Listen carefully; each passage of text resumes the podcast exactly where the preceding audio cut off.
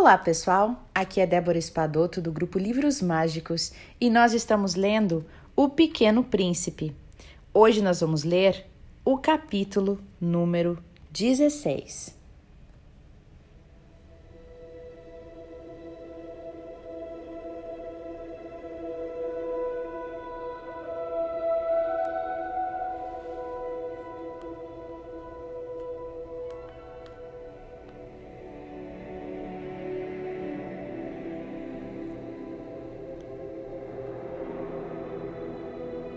O sétimo planeta, pois, foi a Terra.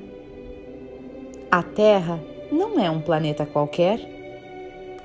Contam-se lá 111 reis, não esquecendo, é claro, os reis negros, 7 mil geógrafos, 900 mil negociantes, 7 milhões e meio de beberrões, 311 milhões de vaidosos, isto é, cerca de 2 bilhões de pessoas grandes.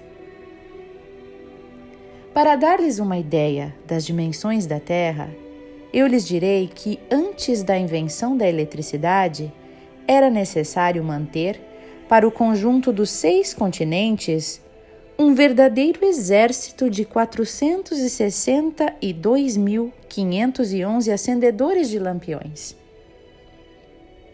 Isto fazia, visto um pouco de longe, um magnífico efeito. Os movimentos desse exército eram ritmados como os de um balé de ópera. Primeiro vinha a vez dos acendedores de lampiões da Nova Zelândia e da Austrália, e esses em seguida, acesos os lampiões, iam dormir.